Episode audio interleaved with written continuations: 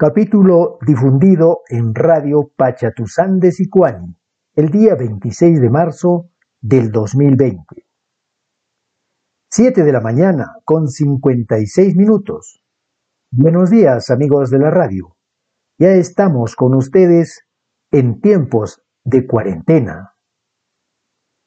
Ingresamos al onceavo día de la declaratoria de emergencia por coronavirus Hoy me levanté temprano. Vivo en el campo, casi a orillas del río Erca, en Sicuán. El inicio de la mañana es muy diferente a los días ordinarios antes del 16 del presente mes de marzo. Parece que el sonido de la naturaleza en los primeros minutos del amanecer ha incrementado su volumen. Escucho con nitidez y detalle el canto de las aves el ruido del río y el suave sonido de las ramas y hojas de los árboles agitados por la brisa de la mañana. Todo es diferente desde el encierro al que estamos obligados por la pandemia del COVID-19. Bajo hasta la orilla del río para seguir observando la maravilla del paisaje natural. En lo alto puedo ver el sobrevolar de águilas, más abajo, escucho el arrullo de palomas torcasas. Los pichitancas son los pajaritos que más abundan y están revoloteando por todas partes. Al otro lado, los chuchicos, pájaros algo más grandes que los pichitancas, se dan un festín con los frutos del árbol de capulí. Este año los árboles de capulí dieron poco fruto, así que me quedo con las ganas y dejo que los chuchicos se alimenten con su fruta favorita. El canto de las colibrís es muy característico. Me sorprendo del animalito tan pequeño y con tremenda potencia en su canto. Voy caminando, voy bajando hasta la orilla del río. El Erja es un magnífico y ruidoso río trae el agua de la grandiosa laguna de Langui. Sentarse a la orilla del río resulta una terapia extraordinaria para la mente y el espíritu. De pronto, veo venir por el río una familia de patos silvestres. Son dos patos grandes, hembra y macho, digo yo, y muy pegados están cuatro hermosos patitos que nadan y se alimentan con entusiasmo y total despreocupación. Están muy cerca de donde estoy sentado. Muy emocionado, digo, Hola patitos. Y como si fuera un cuento o una película, el pato macho responde mi saludo. Hola, dice, y continúa. Hola, arquitecto. Quiero por favor que me explique por qué estos días son tan diferentes.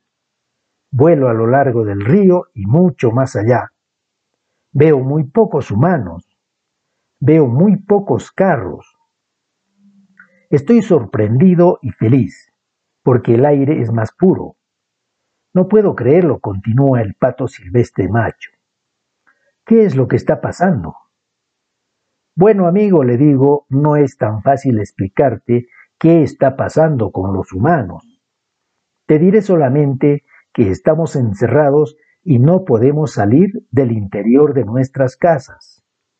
La manipulación abusiva de nosotros sobre la naturaleza ha provocado un desequilibrio grave para los humanos. Hemos generado una pandemia por virus. Esto nos tiene sumidos en el miedo y la aflicción. Así me dice el pato silvestre. Con razón, nosotros los animales estamos sintiendo un mejor aire para respirar.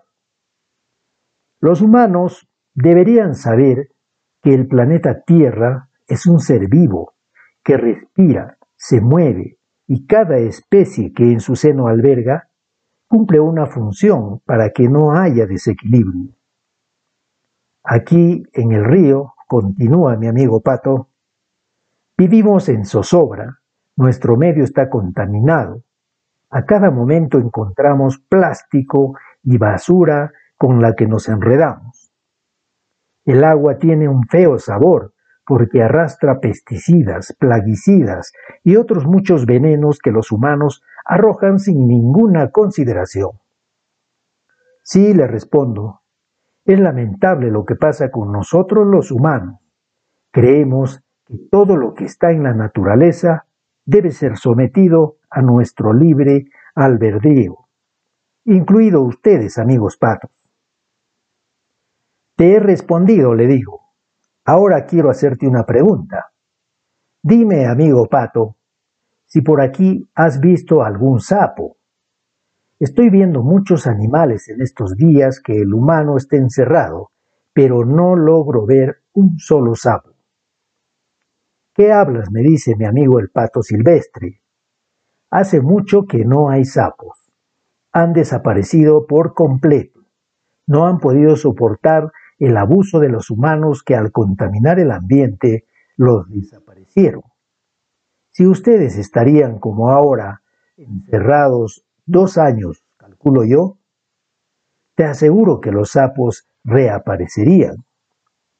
No me has dicho cuánto tiempo estarán encerrados ustedes, continúa el pato. No lo sé, le respondo, la situación es incierta. Bueno, amigo, Estoy muy alegre por hablar contigo. Tengo que ir a la radio. Espero verte pronto. Ah, un momentito, por favor, me dice mi amigo el pato. Usted, arquitecto, que habla en la radio, le pido que haga un llamado de atención a esos jóvenes que vienen al río con unas horribles y diabólicas mallas para pescar.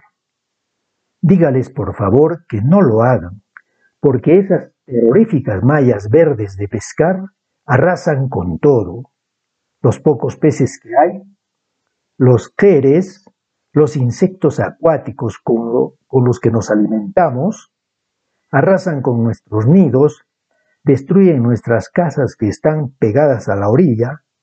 Por favor, no se olvide. Adiós, me dice, y la familia de patos se va nadando tranquilamente río abajo. Estoy dando algunos pasos de regreso y escucho un ruido de alas característico de un picaflor, justo encima de mi cabeza.